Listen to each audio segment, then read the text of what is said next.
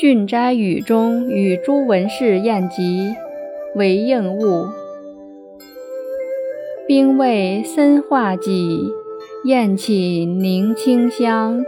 海上风雨至，逍遥池阁凉。凡客尽消散，嘉宾复满堂。自惭居处重，未睹思民康。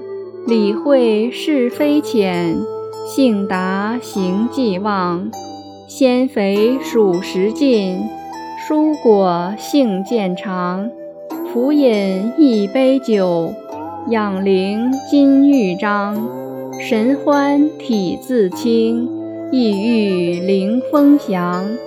吴中圣文史，群雁金汪洋。方知大藩地，岂曰财富强？译文：衙门外士兵各执画戟，警卫森严。休息室里凝聚着焚檀的清香。东南近海上的层层风雨吹进住所，逍遥自在在池阁之间，顿觉清凉，心里头的烦躁苦闷几乎一扫而光。嘉宾贵客重新聚集，济济一堂，自己惭愧所处地位太过高贵，未能顾及平民百姓有无安康。如能领悟事理，是非就容易排遣。